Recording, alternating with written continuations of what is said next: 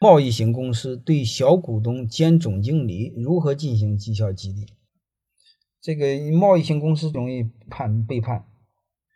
你听听干股激励吧，最简单的要听听听听干股激励，就是说白了，尽可能股份让他更多一点点。然后还有一个就挣的钱尽可能让他拿大头，股份多一点，挣的钱拿大头。